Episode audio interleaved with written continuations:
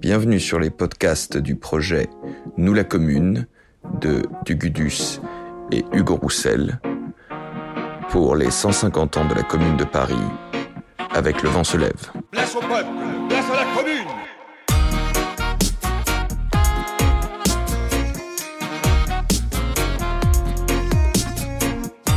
Aujourd'hui, nous recevons Christos Andrianopoulos, qui est donc euh, historien euh, du 19e siècle. Bonjour Christos Andrianopoulos. Bonjour. Euh, vous avez travaillé notamment sur la question des montagnards et des néo-montagnards pendant la Révolution de 1848. Et vous avez aussi participé à cette somme du Métron coordonné par, par, Michel, Cordi par Michel Cordillo. Et et aujourd'hui, nous allons donc évoquer la question du, néo-jacobinisme, puisqu'on parle souvent des, néo-jacobins euh, de la Commune de Paris, euh, qui, finalement appartiennent à cette, majorité qui est bien souvent euh, beaucoup moins connue en réalité que la minorité qui a beaucoup plus marqué les esprits. Alors, tout d'abord, on va commencer par un travail de définition qu'est-ce que c'est que le jacobinisme, ou plutôt qu'est-ce que c'est que le néo-jacobinisme du 19e siècle? Bon, le jacobinisme est quelque chose plutôt euh, facile de, facile de le définir. Hein. Ben, euh, on connaît les jacobins à travers les expériences de la, euh, Révolution française, de l'insurrection de 1792. Ben, on connaît bien que hum, le club des jacobins a été dissous à 1794. Ça ne veut pas dire qu'il n'y a pas d'expérience euh, euh, jacobine après.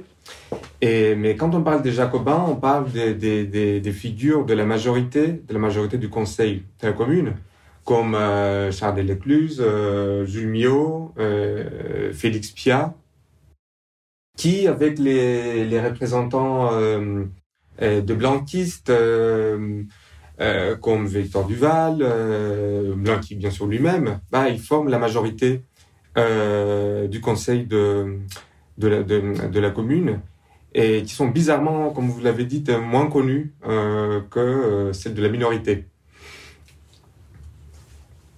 Un point intéressant pour moi, c'est que on parle souvent des, jacobins, des, des néo-jacobins, mais on définit pas souvent en quoi consistent ces idées euh, euh, jacobines ou néo-jacobines. Et euh, moi, je voulais mettre, enfin, contester ou mettre en question une la narration historique qu'on a aujourd'hui pour pour la commune, la commune de Paris. On présente souvent la commune euh, de Paris comme euh, un, événement qui, qui arrive euh, brusquement, qui arrive soudainement sur le devant de la scène historique et qui dure seulement 72 jours. Après, pendant ces 72 jours, il y a dans cette pendant ce, ce, cette temporalité révolutionnaire très dense, il apparaît un dilemme pour ou contre euh, le comité euh, de salut public. Et là, on a deux, deux partis, euh, les gens, les gens qui sont plutôt pour et les gens qui sont contre la création dans voilà, du, du conseil, du, comité de salut public. Et donc, ça, c'est une histoire assez facile. voilà. on pourrait dire, et puis c'est tout. Et la, la commune est finie. Donc, à mon avis, il convient de de pas se limiter euh, à ces 72 jours, mais regarder les biographies de ces jacobins, voire néo-jacobins, euh, depuis euh, la révolution de 1848 au moins. Et pourquoi j'insiste beaucoup sur la révolution de 1848 Parce que il faut le dire que entre le jacobinisme de 1793 et le néo-jacobinisme de de la Commune de Paris, il y a quand même une distance. Et c'est pas seulement une distance temporelle, mais il y a, il y a deux événements euh, qu'on oublie souvent, euh, à savoir euh, la Restauration et la Révolution de 1848. À ce qui concerne la Restauration, il y a un élément qui nous échappe souvent. Et, mais cet élément est, quelque, est très important et, et c'est ce qui vraiment divise, à mon avis, la première la deuxième génération des Jacobins. Et c'est quelque chose, justement les, les, les idées utopiques. Bon, bien sûr, je voulais pas dire que, que les, Jacobins comme Delécluse et, et Gabon ou Mio sont des, des disciples de Fourier ou Saint-Simon, mais pendant cette période, euh, je pense que la question sociale change. Il y a un basculement. Donc, euh, la question comment on va mettre en place un pouvoir, un, nouvel pouvoir, nouveau pouvoir, change. Euh, et désormais, on, on, pose une autre question, une question différente. En quoi consiste la société? Ça, c'est la nouvelle question. Et surtout, à quoi consiste pas la société actuelle, actuelle mais euh, à quoi consiste la société euh, qu'on envisage, enfin la société de l'avenir?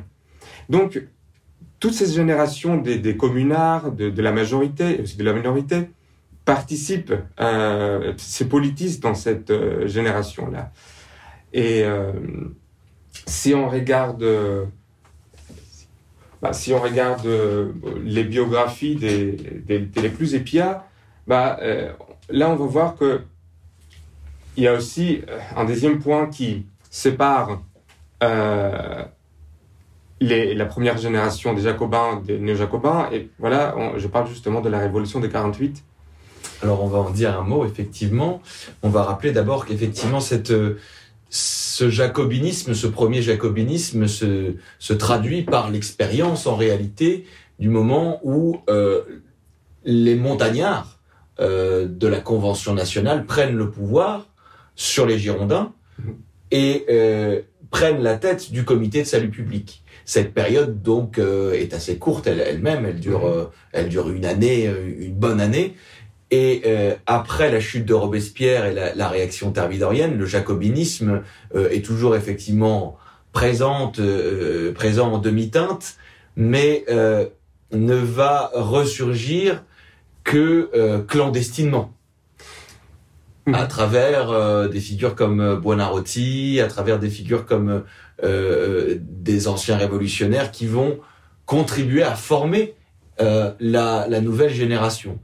Et, selon vous, cette nouvelle génération, elle est influencée par une image d'épinal de la révolution, mais aussi par l'émergence du mouvement ouvrier et de la pensée socialiste qui euh, s'entremêlent avec la tradition jacobine. tout à fait. Euh, tout à fait. Et je parlais justement de l'expérience de 48. Et là, la question est encore une fois changé. Ça veut dire on a, c'est très difficile de, décrire euh, euh, dans une minute euh, toute la, politisation de 48, mais c'est l'expérience des révoltes, des insurrections, voilà, ouvrières, de, des luttes des ouvriers et des grèves des, des 1840 de de septembre 1940 produisent un double discours, à mon avis. D'un côté, euh, la plupart des, ces gens euh, euh, discutent une question, celle de l'organisation de travail. Ça veut dire comment on va imposer une nouvelle hiérarchie, un, ordre dans le travail. Un travail qui est menacé par, quelque chose qu'aujourd'hui on appelle le capitalisme, mais à cette époque on, disait la concurrence. Donc le travail est menacé par des nouvelles hiérarchies. Donc, il faut mettre en place euh, un ordre dans le travail. Et puis, une deuxième, un, deuxième discours euh, très important est euh, la République. Quelle forme de République On peut trouver, euh, pour les voix les plus, pour les esprits les plus révoltés, pour les, les voix les plus radicales, on, trouve ce, discours en tant que la République démocratique et sociale, donc une République créée pour améliorer, améliorer le sort euh, moral physique de la, de la classe ouvrière. Mais chez les plus modérés, on trouve un discours qui n'est pas très différent euh, de ce discours-là, une république, mais une république des sentiments, une république pas fondée au, autour des, institutions, mais plutôt euh, une éthique, euh, une, une, éthique, euh, un sentiment d'appartenance. C'est pour cela que je parle de, de l'importance de, de l'expérience utopique. Eh bien, euh, notre protagoniste, euh, euh, il, il, se politise pendant cette période-là. Il, il, milite, on pourrait pour utiliser un, un terme moderne, pendant cette période-là, Charles Delécluse, par exemple, est avocat, il est, un ami des les Roland, grand figure de la Révolution de 48 et des, des montagnards de 1849, les nouvelles montagnards, les nouveaux montagnards. Et euh, il est à l'origine euh, d'une insurrection euh, à Valenciennes. Il, essaye de... Il proclame la révolution à Valenciennes. Il est très impliqué dans la presse antimonarchique. Lui-même, il est, est à, l'origine de journaux antimonarchiques. Et et Félix Pia, pareil, Félix Pia, il est aussi avocat, et il est très connu pour euh, son, son style euh, pompeux de, de, de ses déclarations. Euh. Félix Pia qui était un dramaturge donc d'inspiration jacobine. Tout à fait, très connu pour cette qualité. Il, il, est aussi commissaire de République à 1848. Donc il est vraiment impliqué dans la fondation de la Deuxième République. pendant le deuxième empire, il est, très actif parmi la communauté française euh, des exilés à Londres, les proscrits euh, à Londres. Il, existe même euh, un groupe de révolutionnaires qu'on pourrait appeler les piatistes, hein, autour de Félix Piat. et quand il revient, quand il rentre de l'exil, il devient membre de, la comité exécutif et membre du comité de salut public. Mais là, on parle de 1848 et on parle de, cette, euh, de, la décennie des années 40, 50. Mais si on regarde ces deux figures, Charles Delécluse et Félix Piat, on, va voir qu'il y a des éléments qui sont pas tout à fait euh, jacobins. Donc, je prends comme euh, exemple euh, euh, la, Félix Pia, signataire euh, euh, du manifeste de la Société démocratique centrale à 1848, un manifeste qui n'a pas vraiment, on ne pourrait pas appeler un manifeste jacobin. Il, s'agit d'ailleurs d'un manifeste qui signe avec Arago, Forestier et Louis Blanc, qui porte surtout à l'amélioration du sort moral et physique de, de la classe ouvrière. Et euh, on trouve aussi son nom parmi les signataires du programme social du Journal du Peuple euh, en 1842. Euh, un programme de réforme qui signe avec David Angers et Schellcher, élu blanc. Donc, il participe activement dans, dans, le discours politique de, de 1848 et n'expérimente pas forcément des, des, des opinions, euh, des opinions euh, comment dire, jacobines. Et pour Charles Delécluse, si on regarde euh, la déclaration du 19 mai, là, on va, on va voir que il s'agit à bien égards d'un manifeste fédéraliste. Bon, l'autonomie absolue de la commune, qui est attendue à toutes les, les, localités de la France, et puis on trouve des allusions à l'autonomie de la commune qui n'a pas pour limite que le droit d'autonomie égal pour toutes les autres communes adhérant au contrat.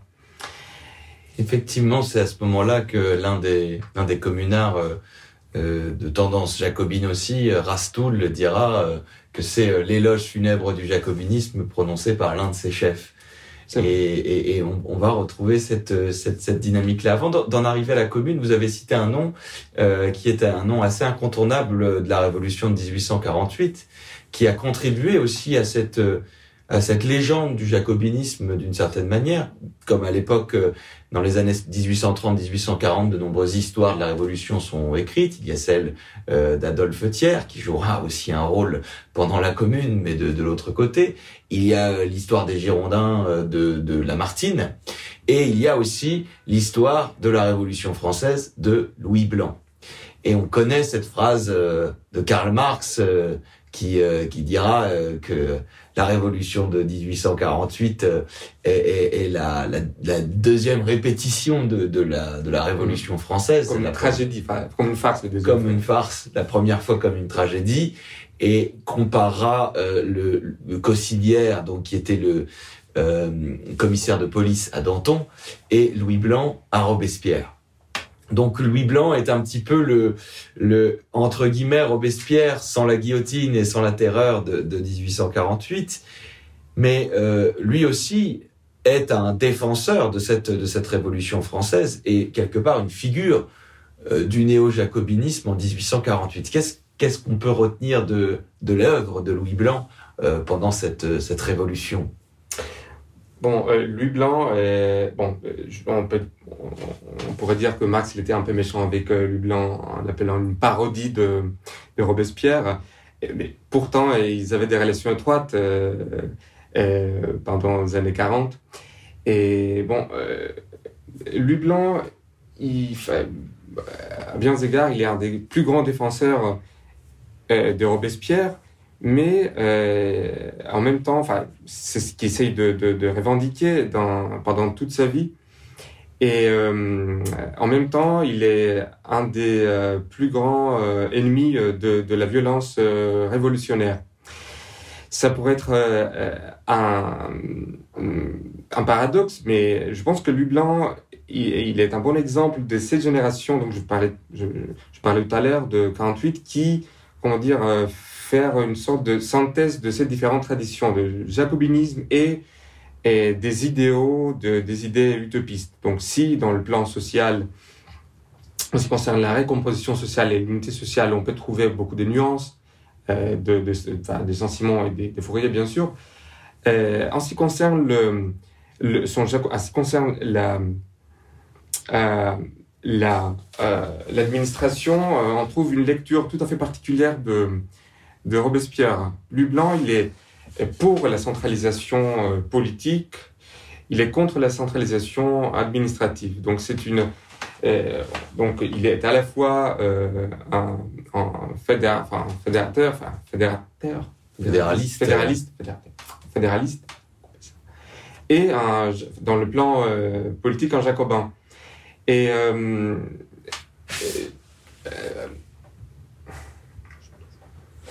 Bon, euh, il y a quelque chose qui est, particulier aussi, c'est que euh, finalement, euh, la commission du Luxembourg, donc ce, premier, ce, cette première forme de ministère du travail, est aussi une forme de, parlement du travail, ce qui n'est pas forcément une, une, manière jacobine de concevoir le, le, pouvoir économique et social. Oui, c'est pas c'est pas une instance enfin, quelque chose de centralisateur. Donc euh, oui, et il faut le dire, il s'agit de du premier corps élu, euh, la première chambre élue, pardon, euh, de la Révolution. Donc les élections des représentants, enfin les élections dans la Commission de Luxembourg, ils, sont, ils précèdent l'élection d'avril. Donc on peut dire que la deuxième République elle est d'abord une république euh, représentée par la commission de, commission de Luxembourg. Louis Blanc, même si euh, on, attribue, on reproche à Louis Blanc le fait qu'il a abandonné la commune, qu'il tournait les dos à la commune, bah, c'est un peu bizarre de, trouver euh, parmi ce texte beaucoup de références à la commune. Et euh, c'est des références des années 40, des années 60 et un, œuvre très, très connu de Lublin est, la commune. La commune, c'est qu'elle devrait être, euh, et la commune, ce qu'elle doit être. Euh, et dans la commune, bah, comment Lublin comprend la commune? Qu'est-ce que ça signifie euh, Lublin, pour Lublin, la commune? Pour Lublin, pour Lublin l'idée de l'unité ne suffit pas. Donc les défenseurs d'une unité abstraite, euh, ça, ne sert à rien finalement pour enfin, parler de l'unité. Euh, pour Lublin, la commune est, est, est un maillon et une partie est absolument essentielle du corps social. Je parle du corps parce que Lublin euh, fait la comparaison de, l'unité sociale, il compare l'unité sociale à un corps humain. Donc euh, la, la commune se trouve entre l'État et la famille. Donc c'est qui donne euh, comment dire sens euh, au pouvoir et sans cet élément, le pouvoir n'a pas de sens. Et même la famille n'a pas de sens. Donc c'est un lien entre l'individualisme et euh, une identité collective. Et, et comme j'ai déjà dit, Lublin ne confond pas l'unité politique à l'unité sociale, l'unité politique appartient à l'État, l'unité sociale appartient à la commune. Donc, on peut dire que Louis Blanc, comme beaucoup d'autres d'ailleurs, et il est un défenseur de la commune avant la lettre. Et c'est pareil pour, pour notre protagoniste de l'écluse et, Pia, parce que une fois à Londres, et là on, va parler des années 50, en 1850, les deux, ils, euh, euh, ils signent un texte, euh, un texte, enfin c'est la commune révolutionnaire qui signe un texte, et ces figures participent à cette commune révolutionnaire, donc c'est une organisation des exilés français à Londres. Donc ces, ces, deux personnages signent un, un, texte qui parle d'une souveraineté communale, qui s'opposent à la création de la préfecture et le département. Et euh, ils sont pour l'autonomie de la commune. Donc, on pourrait dire qu'il s'agit d'un texte, un texte euh, fédéraliste. Et, et cela rend l'histoire de la commune et rend la certitude, notre certitude par rapport le découpage, les, euh, les différentes fractions de la commune, euh, on, est, on est moins sûr euh, de ce découpage politique. D'ailleurs, c'est un découpage politique qui est tout aussi critiquable que le découpage qu'on fait entre jacobins et girondins, enfin entre montagnards et girondins, lorsqu'on parle de la Révolution française, c'est une, simplification, une sorte de mensonge un peu pédagogique mm-hmm. pour pour expliquer des tendances, alors qu'on voit qu'en réalité, on va retrouver dans la minorité comme dans la majorité et des proudhoniens, et des blanquistes, et des euh, néo-jacobins. Mhm. On peut même trouver des, propos jacobins euh, dans la minorité. Par exemple, le, texte euh, adressé au peuple allemand du 4 septembre 1870, bah, c'est, on peut dire c'est c'est une imitation à copier-coller de, de, des propos de, de la constitution des l'an 1. Donc le peuple français euh, est fait pour la paix avec l'ennemi qui occupe son territoire et en même temps il est solidaire et, allié avec tous les, les, les pays euh, et les peuples libres. Donc euh, voilà, on peut trouver des propos purement euh, jacobins dans la minorité. Oui, oui, effectivement. Alors, du coup, cette, ces, ces, ces figures du, du jacobinisme, du néo-jacobinisme euh, sous le Second Empire, ils, se sont majoritairement des, des proscrits, notamment de l'écluse qui, qui, va être envoyé au bagne, hein, qui, qui, mhm. va à Cayenne, c'est ça? À Cayenne, oui. Et alors, comment, où se retrouve-t-il? Quel est l'endroit où c'est cette tendance-là va, va, va, pouvoir prospérer? Essentiellement Londres. Est-ce qu'il y a d'autres d'autres foyers de cette opposition au Second Empire qui qui, qui, naissent un peu partout en Europe, où, Londres est la, principale euh, capitale euh, pour, ces, pour ces proscrits? On, dirait Bruxelles, euh, Londres, même États-Unis. Bon, on trouve la communauté des proscrits, la communauté de, des immigrés politiques aux États-Unis, c'est beaucoup moins important que celle de Londres. On pourrait dire que Londres est deuxième capitale révolutionnaire, pour les voies révolutionnaires français euh, dans le monde, mais euh, on trouve beaucoup et de plus en plus, euh, plus en plus des révolutionnaires aux États-Unis, surtout à New York. Chaque révolution crée, chaque épisode plutôt révolutionnaire crée une vague de, une vague de, de des migrants français politiques hier aux États-Unis. Et jusqu'à la Commune, on a une euh, on dirait presque une majorité. On a euh, des millions, de, des milliers de personnes, euh, beaucoup de Français, beaucoup de révolutionnaires aux États-Unis. Et quelques, quelques, quelques mois après la, semaine sanglante, je pense que c'était le mois de décembre, on assiste à la plus grande manif au monde à New York, organisée par les révolutionnaires français pour la commémoration de la Commune. Donc c'est le moment à partir duquel on, comprend aux États-Unis que la révolution n'est pas n'est pas la, poésie, n'est pas euh, une, chose simplement positive, ça pourrait être quelque chose de dangereux. Donc c'est à partir du moment, euh, à partir de ce moment-là, à partir de cette grande manif, des communards euh, des communards français, bien sûr, aux États-Unis, que la politique états-unienne se dirige contre toute tentative révolutionnaire. Et jusqu'à aujourd'hui, je pense que ça n'a rien changé, mon avis. Alors effectivement, ces, ces personnes, euh, ces, ces, figures de, du jacobinisme, euh, de l'Écluse, Pia, sont celles qui vont émerger pendant la, la, Commune de Paris, mais ce sont finalement des figures relativement mineures. Ce qui est, ce qui est intéressant de voir, c'est que finalement, les euh, figures de proue révolutionnaires euh, seront absentes. Barbès meurt en 1870, euh, Pierre Leroux, qui était quand même l'inventeur du socialisme, meurt, euh, pendant la Commune, dans, pratiquement dans l'indifférence euh, générale. Blanqui est fait prisonnier la veille du mouvement communard, et, et surtout Louis Blanc, qui, à l'instar d'autres figures de la gauche française, décide finalement de rester du côté de la légalité versaillaise et euh, va donc euh, ne va pas cautionner la, commune. Et on retrouve d'autres figures de 48 qui vont être très hostiles à la commune, comme Georges Sand, mhm. euh, dont les écrits sont, sont particulièrement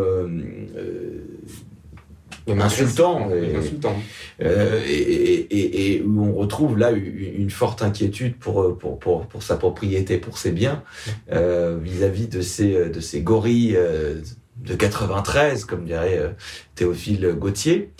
Alors, ce sont donc les figures comme de l'Écluse, comme Pia, comme Jules Mio, qui euh, qui émergent. Mais pourtant, euh, est-ce qu'elles sont si, elles sont tant connues de la population? Est-ce qu'elles sont si populaires que cela? Ou est-ce que finalement, ce n'est pas par défaut que émergent des figures plus mineures comme celle-ci? Bah, je ne connais pas toutes les biographies euh, de, de, des communards de Paris, mais des communards, des grandes figures du comité de la commune, mais on, peut dire que elle est extrêmement euh, euh, populaire parmi la classe ouvrière parisienne. Blanc, il est aussi très connu. On parle de deux personnes qui, partagent le même passé, mais qui, choisissent des chemins différents. Blanc, on doit le dire, il est le, au niveau de, de vote le premier élu euh, de, de la Seine. Donc, euh, je parle des, des élections des 8 février, donc les, le premier élu, et pourtant, il choisit un chemin complètement différent. Et donc, pourquoi Blanc fait ça? Pourquoi Lublanc euh, choisit un chemin différent? Il choisit pas le chemin de Versailles mais il choisit un schéma qui pourrait être intéressant en 1848, mais c'est plus le cas euh, pendant la Commune. C'est le schéma de la conciliation. Euh, Louis Blanc, il essaye justement de concilier trois parties, ça veut dire le, euh, les, euh, la guerre nationale, l'Assemblée nationale et les maires les maires des 20 arrondissements. Il essaye quand même de, de, faire en sorte que toutes ces, trois instances fonctionnent ensemble, ce qui n'est pas possible. Il est, à la fois pour euh, la tenue des élections du 26 mars, mais pas sous les auspices de, de la garde nationale. Et bien sûr, c'est c'est pas pas du tout respecté. Cette exigence de Lublin était impossible d'être respectée à ce moment-là. Et donc, il, espère une nouvelle unité euh, face euh, à l'ennemi, une unité qui n'est plus possible. Euh, et voilà, donc d'où vient cette histoire de, de, de Louis Blanc, traître de, la, de la commune. Et il est, on doit dire aussi qu'il est aussi élu pendant les élections de, de mars, mais il n'a pas gardé sa position en tant que membre de la commune. Donc, il s'oppose à ces nouveaux types euh, de politisation. Et, moi, je pense que euh, on peut le comprendre au sens que euh, Lublan, euh, il s'oppose, bien sûr, il déteste la, misère ouvrière, le paupérisme, de la même manière qu'il déteste toute tentative de renversement, toute tentative de guerre civile. Donc, à 1871, on est face à la guerre civile. Et cette tendance de méfiance face à, un épisode cinglant, on le trouve plus clairement à George Sand. Une autre femme de 48, une grande romancière. Ses romans restent ouverts à la, à la question sociale, à la misère ouvrière et très proche à toutes les, grandes figures, et elle aussi une grande figure de la Révolution de 48, comme Ledru Rollin, Arago, Louis. Et, euh, on, trouve des propos euh, qui sont euh, presque incroyables. Il traite les, les communards comme des ânes, euh, des ânes euh, grossièrement bêtes. Et il répète euh, très souvent l'épithète le, ignoble. les, et les communards sont ignobles. ils sont stupides. Ils comprennent pas les dangers. Et en même temps, ils il, il veut renverser tout ordre légal euh, dans la République française. Et euh, elle s'oppose à toute violence révolutionnaire. Elle est, elle est indignée euh, face à l'exécution des deux généraux, euh, les comtes et Thomas. Et Thomas. Et Thomas voilà. Pour elle, c'est un crime incroyable. Ils, ils ont été assassinés odieusement. Et euh, elle rejoint aussi les propos euh, de, de, Paul Saint-Victor euh, qui euh, décrit l'insurrection parisienne de mars comme euh, une parodie sanglante de 1793. Donc, même à, à Sand, on peut trouver quelques références, on peut trouver voilà quelques références de, du jacobinisme, un bon jacobinisme, comme euh, peut-être Louis Blanc l'attendait c'est un jacobinisme qui euh, conduit Jean Sand à s'opposer farouchement à cette euh, expérience inédite. Et la référence au jacobinisme, elle est quand même euh, omniprésente en réalité. On la retrouve aussi bien chez ceux qui euh, sont heureux de revoir cette référence euh, apparaître et qui citent abondamment qui Marat, qui Robespierre ou Saint-Just, et d'autres qui au contraire agite le spectre euh, de 93 et de la terreur et euh, de euh, l'inquisition politique euh, et de la République rouge qui, qui est donc euh, le spectre de Robespierre euh, figure qui est à la fois une figure tutélaire pour certains et, effrayante pour d'autres. Oui, voilà, et on peut dire que cette division entre majorité et minorité, euh, reflète cette, euh, cette, euh, cette tutelle, on l'avait dit, euh, figure tutélaire de, de Robespierre.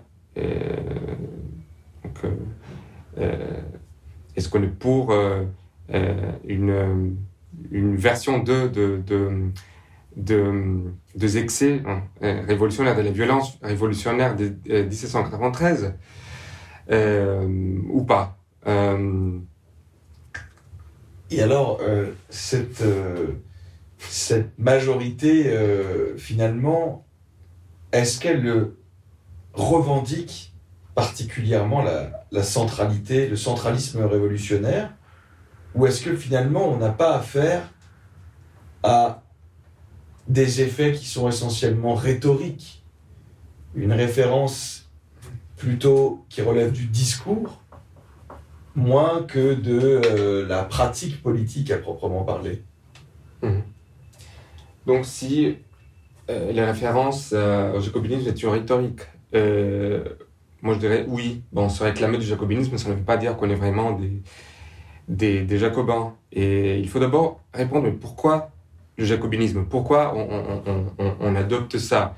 C'est un peu bizarre que euh, on a quand même euh, derrière nous la révolution des années 30, la, les trois glorieuses, la révolution de 48. Je dis je, dis pas que, euh, à bien des égards, l'expérience de la commune de, la commune de Paris n'a pas un caractère jacobin. Oui, on peut trouver la demande, la volonté d'un centralisme politique, si on, enfin, d'après le la déclaration des 19 avril, mais euh, en même temps, on a besoin d'une un, typologie révolutionnaire qui a bien fonctionné, euh, que ça a marché selon le, le révolutionnaire. Donc 48, il constitue quand même un traumatisme. A juin 48. Bon, face à juin, enfin, le juin 48, on dit que toute tentative qui, est liée à, cette, à cette révolution est vouée à l'échec. Donc, moi, je dirais plutôt le jacobinisme représente cette volonté de, de, construire une, une, une, nouvelle politique, enfin, une politique révolutionnaire, une stratégie même révolutionnaire qui va finalement marcher. parce qu'il faut le dire, toutes les révolutions euh, de, 1830 et de 48 sont des révolutions qui ont échoué. Donc voilà d'où vient, à mon avis, euh, cette euh, volonté et ce, cette étiquette du, jacobinisme. On sait qu'il y a aussi une référence, enfin que l'adjectif de néo est très présent, puisqu'il y a du néo-jacobinisme, mais aussi euh, un néo-hébertisme aussi, une espèce de, de, fascination pour la figure d'Hébert et, de la commune de l'an 2, ou aussi euh, des, des, euh, la queue de comète de ce qu'on appelle le, néo-babouvisme et une fascination pour les idées égalitaires, le, communisme égalitaire entre guillemets de, de, de Gracchus Babeuf. Mais comment est-ce que tout cela cohabite? Puisque certains sont hostiles à Robespierre plutôt par par modération au sein de, des communards et d'autres euh, plus par, euh, par exagération et euh, parce qu'ils considèrent que, que Robespierre et que les, Jacobins ont été finalement ceux qui ont été les bourreaux des véritables révolutionnaires qu'étaient les sans-culottes, qu'étaient Hébert, qu'étaient Jacques Roux, qu'étaient les enragés ou les exagérés sous, sous la Révolution française après tout, la figure de Jacques Roux euh, terrifie beaucoup la minorité. Donc euh, tout le monde, je pense que à la tête de la minorité se trouve Jacques Roux et son exécution. Donc euh, faire gaffe avec avec les gens qui réclament, qui revendiquent un, comité de salut public aujourd'hui. comment ces différentes identités coexistent? Je pense que pour répondre à ça, il faut dire que la, Commune de Paris ressemble plutôt euh, à ce niveau-là euh, avec les aux révolutions euh, des, de, premières années du 19e siècle, des années 30, des 48, que les révolutions futures. Je comprends que la poésie, il y a toujours une, espérance que la Commune de Paris constitue une rupture, que cela ouvre la voie vers les révolutions du XXe siècle. Oui, euh, mais euh, il faut dire que euh, cette découpage idéologique n'est pas tout à fait absolue en 19e siècle. Donc on, trouve souvent les gens qui appartiennent en même temps au jacobinisme et qui expriment des, et des, des idées tout à fait modérées, comme, comme une partie de, de, de, la minorité. De, par, par, exemple, Charles Besley, euh, membre de la minorité. Euh, il, représente un des, des, la ligne la plus euh, radicale, je dirais, de la commune, une commune décentralisée, une, commune à autoritaire. Et pourtant, on, on, les trouve en 1848 et comme un, républicain modéré qui arrive au point de, de s'opposer à l'abolition de, de, la peine de mort et, et qui soit pour la condamnation des Louis blancs, etc. Euh, et ce basculement de, des grandes figures euh, de l'excluse et, Pia euh, d'un républicanisme classique à, un jacobinisme, je pense que ça, illustre cette, euh, difficulté de, de, de, de parler d'identité politique pure pendant cette période-là. C'est vrai que si on prend euh, la figure de Charles de l'Écluse, c'est une figure qui, tend à se radicaliser dans la mesure où euh, en 48 il est plutôt proche euh, de, Ledru-Rollin et qu'en 1871 il se retrouve du côté toujours de la République démocratique et sociale, mais d'une République démocratique et sociale qui, qui est allée au bout de son insurrection, voire d'une potentielle sécession de la plèbe euh, sur le mont Aventin. Il y a un journal qui s'appelle comme ça pendant la, Commune de Paris. Et donc il accepte finalement de d'avoir une étiquette qui, qui est plus celle euh, d'un Girondin qui s'insurge, d'un Girondin de Paris qui s'insurge contre, contre l'Assemblée nationale, que d'un que, que, que d'un républicain classique qui qui qui, valide, qui accepterait la légalité de l'élection quand bien même cette élection ne, ne lui a pas accordé une majorité suffisante. Encore que on pourrait aussi arguer du fait que les montagnards se sont eux-mêmes insurgés contre euh, la Convention nationale pour, en prendre, pour prendre le pouvoir. Donc il y a euh, un, une volonté toujours de renouer avec euh, une, tradition insurrectionnelle, mais néanmoins avec une radicalisation euh, entre 1848 et 1871, là où d'autres euh, ont, un chemin inverse, comme Louis Blanc dont on parlait tout à l'heure. Tout à fait. C'est ça la particularité aussi de, de, la commune. Et pour euh, Delécluse, et on dit qu'il arrive jusqu'au bout. Hein. Donc il arrive jusqu'à imaginer que la fin de la Révolution est la fin de sa vie, euh, sa vie, euh, point bas. Donc euh, je pense que cette figure du grand révolutionnaire euh, qui se tient debout euh, sur la barricade de, la place de Château d'Eau et qui se laisse, enfin, qui, laisse les, qui, laisse sa corps exposé au pal de, de Versailles. D'ailleurs, il s'agit d'un acte délibéré et annoncé. Bah, à mon avis, ça, montre euh, comment euh, la commune était un accélérateur des identités, producteur, grand producteur de, des, des identités politiques et comment euh, les, gens qui n'étant pas participé, comme Lublin, euh, restent et payent très, très, euh, très cher euh, cette absence.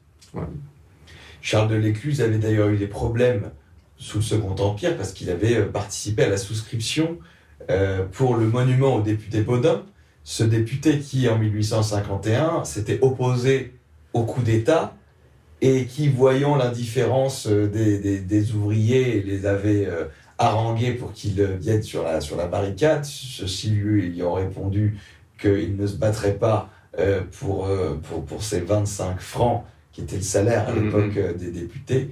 Et le député Baudin était monté sur la barricade et avait dit, vous allez voir comment, le, comment euh, on, me- un- le- on meurt pour 25 francs.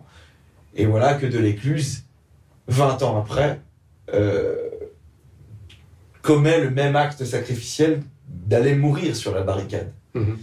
Euh, Est-ce que finalement, il n'est pas en ce sens-là aussi un jacobin, dans le sens où il, il accomplit un acte de romain, d'antique romain, qui va, euh, qui va euh, presque se, suicider plutôt que de, subir le déshonneur euh, d'être capturé par l'ennemi.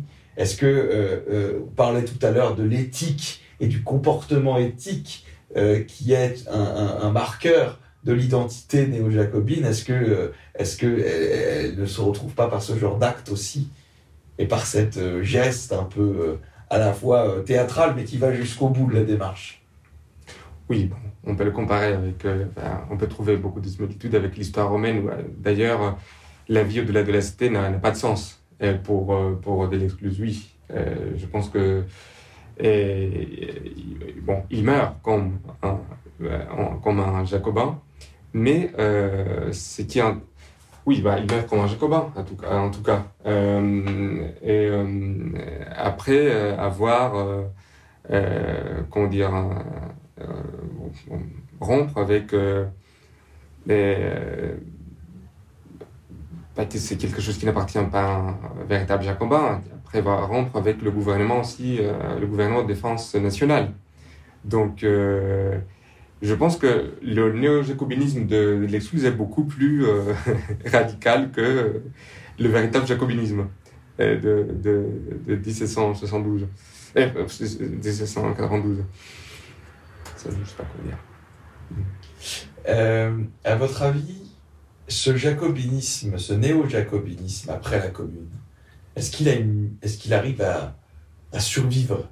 Ou est-ce que finalement, euh, la semaine sanglante et la répression de la Commune n'est pas euh, la fin de cette tradition du jacobinisme qui ensuite va être absorbée plutôt par euh, euh, le marxisme, le blanquisme, le communisme ou la social-démocratie Oui, bon, je pense que on doit regarder la commune comme une plaque tournante. Donc, d'une certaine manière, oui, c'est la fin de cette tradition révolutionnaire. De l'autre côté, la commune est quand même le point culminant d'une politisation du peuple de Paris, des, ouvriers, des, artisans, qui deviennent, qui deviennent eux-mêmes euh, les théoriciens, donc euh, qui, qui, produisent de la théorie, qui créent leur propre république, euh, une petite république, mais leur propre république. Donc, il faut regarder la commune comme, oui, la fin de ces tentatives euh, jacobines et le commencement de quelque chose qui est assez, euh, qui est pas du tout euh, clair. Bon, vous avez parlé de marxisme, alors c'était assez difficile de trouver un communard qui connaissait les, les écrits de Karl Marx. Et je pense qu'il faut regarder la commune euh, loin de ce grand vocabulaire de isme, le blanquisme, le jacobinisme, le marxisme, et de voir comment, euh, c'est ce que je vais en dire, euh, l'expérience, euh, les expériences des années précédentes, les expériences des, des, grèves des années, des années 40, les revendications euh, ouvrières qui se concrétisent plus qu'on quand on se rapproche à la révolution des, des 48, les persécutions pendant le Second Empire bah, se concrétisent finalement à un programme qui n'a pas de porteur, qui n'a pas, qui, cherche pas un autre isme, un blanquisme ou un euh, jacobinisme pour se construire. Donc euh, voilà ce que, je pense par rapport à la, commune de Paris. Euh, c'est justement euh, un croisement entre deux mondes, le monde de, en bas et le monde d'en haut. Et je pense que euh, quand on regarde l'histoire du, du, euh, comité central de la commune, bah, euh, les deux fractions, il faut le dire, ils appartiennent à ce monde d'en haut. Euh, alors que, voilà, la commune, si on veut voir l'apport de la, si on veut regarder l'apport de la commune, est aussi le commencement d'une longue histoire des révolutions et des révoltes par en bas. Voilà.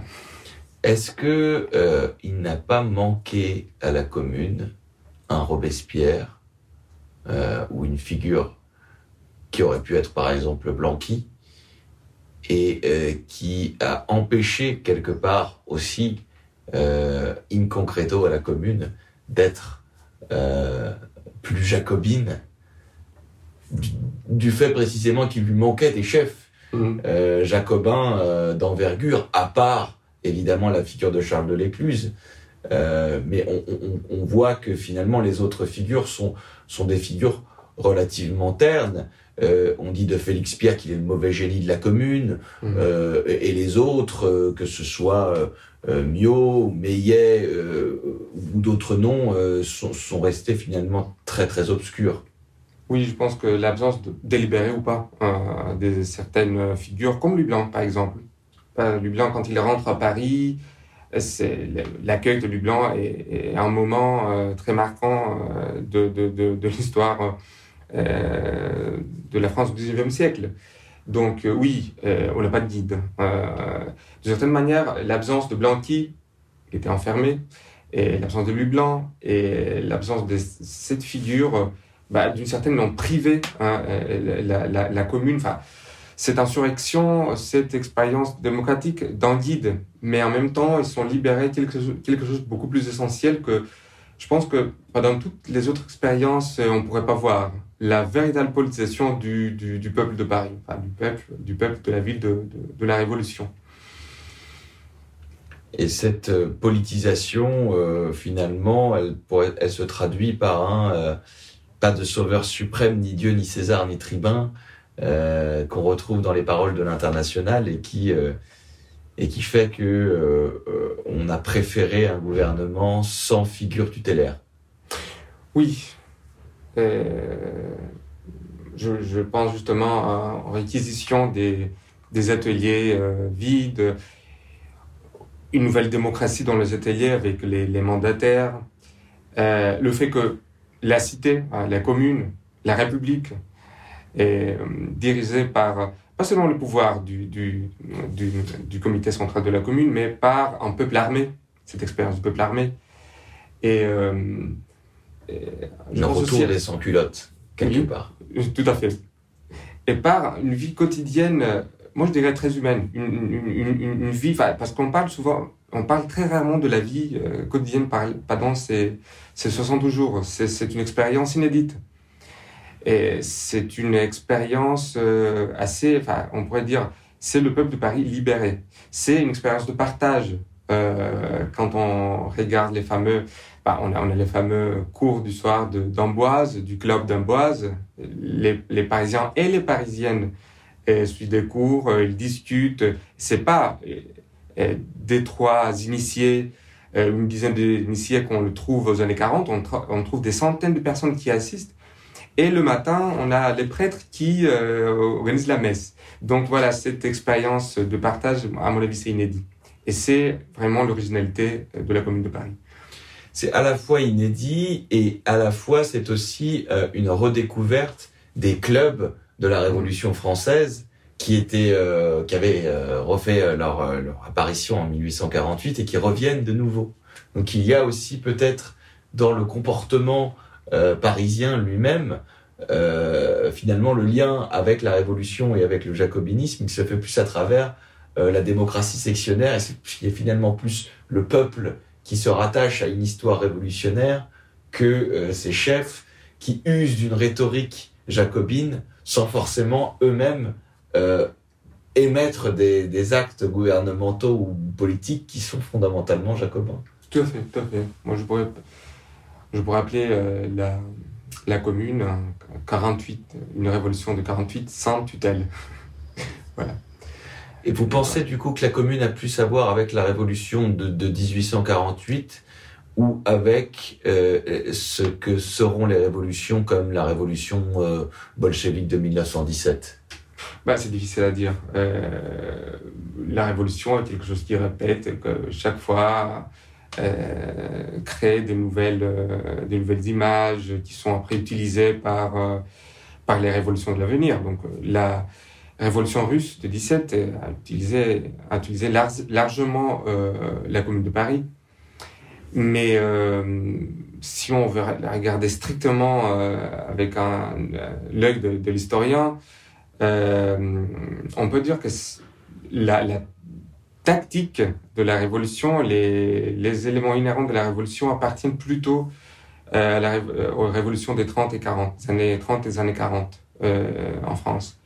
Euh, cette histoire des mandataires, bah, aujourd'hui, nous paraît comme quelque chose d'absolument novateur, quelque chose qui renvoie aux expériences d'autogestion et une liberté, enfin une démocratie euh, euh, directe, mais on peut trouver ça dans les écrits de Flora Tristan, par exemple, l'histoire des mandataires de l'Union.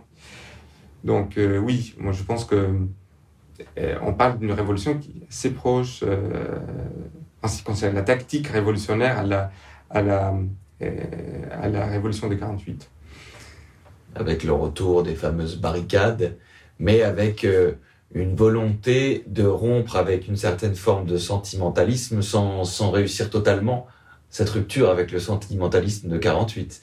Là où les bolcheviks iront plus loin encore dans cette rupture avec le sentimentalisme, avec le sentiment euh, humanitaire euh, qui, euh, qui, qui est déjà présente en, en, 1871, mais malgré tout avec un espoir toujours présent de conciliation.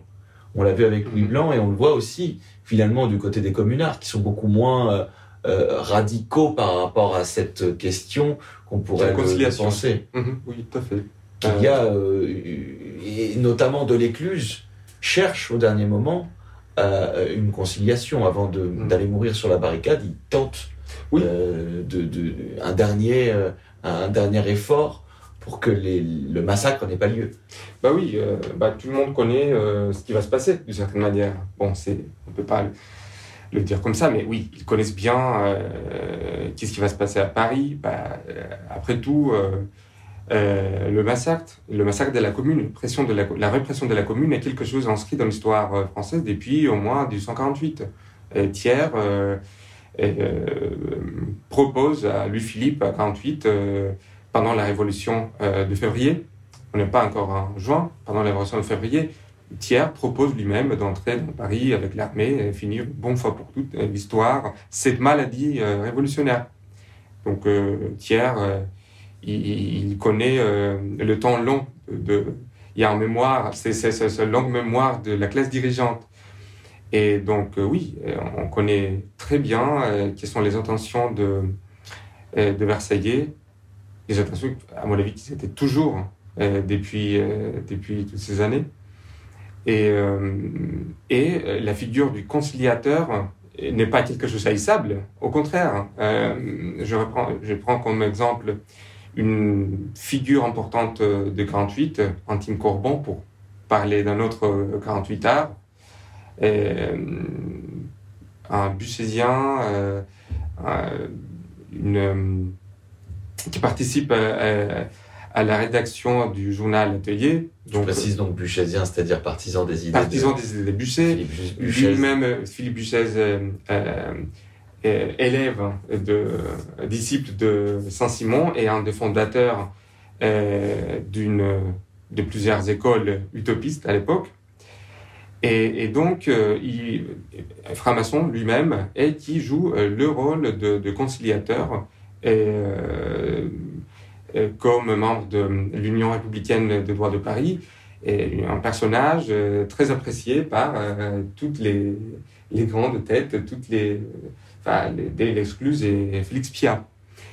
Et, c'est aussi l'horreur de, de Communard quand on apprend que la délégation des francs-maçons s'est fait massacrer près du Mont Valérien, avant de pouvoir même discuter le terme d'une conciliation. Donc voilà encore une figure euh, de, des communards qu'il faut, euh, qu'il faut discuter euh, dans cette euh, 550 Donc la conciliation et le conciliateur. Et alors, de ce point de vue-là, les jacobins, les néo-jacobins sont plutôt, sont, sont eux-mêmes divisés sur la question de la conciliation? Euh, oui, c'est, bah, je pense que Charles Delécluse est plutôt euh, ouvert à une conciliation. Euh, bah, c'est quelque chose aussi qui, c'est pas seulement les Jacobins, c'est bien sûr c'est tout le, comité, euh, le comité euh, euh, central de la commune. Oui, euh, qui se divise euh, autour de, la conciliation, les termes de conciliation et les affrontements entre les, la garde nationale et euh, les, les, les, les, Versaillais, les troupes versaillaises. voilà. Et à votre avis, qu'est-ce qu'il reste du jacobinisme, du néo-jacobinisme de la commune et des communards aujourd'hui? Qu'est-ce qui reste, qu'est-ce reste du jacobinisme? Ah, C'est difficile à dire. Euh, la commune a vraiment euh, effacé euh, les grandes figures de. Il a effacé le nom du jacobinisme même. mais euh, le jacobinisme de la commune, je pense que ça nous permet de, de regarder de nouveau euh, l'expérience révolutionnaire du XXe siècle. Euh, quand on parle de, la révolution de 17, euh, normalement, les, partis communistes, les bolcheviques, ils sont inspirés par la minorité, par les socialistes, les internationalistes. mais je pense que cette volonté d'une euh, véritable révolution, de l'instauration d'une euh, véritable république qui va marcher. Hein. Et euh, cette histoire de, de, de l'avant-garde qu'on trouve très souvent à, la, à la révolution russe, bah, on peut dire que par exemple, la révolution russe était héritière de cette double tradition, de la minorité de la majorité. Bien sûr, c'est le peuple, c'est le peuple roi de Paris, c'est le peuple qui s'organise, qui approprie les moyens de production, mais c'est aussi une stratégie euh, euh, révolutionnaire et qui est issue de ces deux euh, traditions. donc, pour parler concrètement de la stratégie révolutionnaire, il faut regarder ces, ces, deux différents partis. Je pense que la révolution russe, par exemple, est un bon exemple. Voilà. Merci beaucoup. Merci. Place au peuple, place à la commune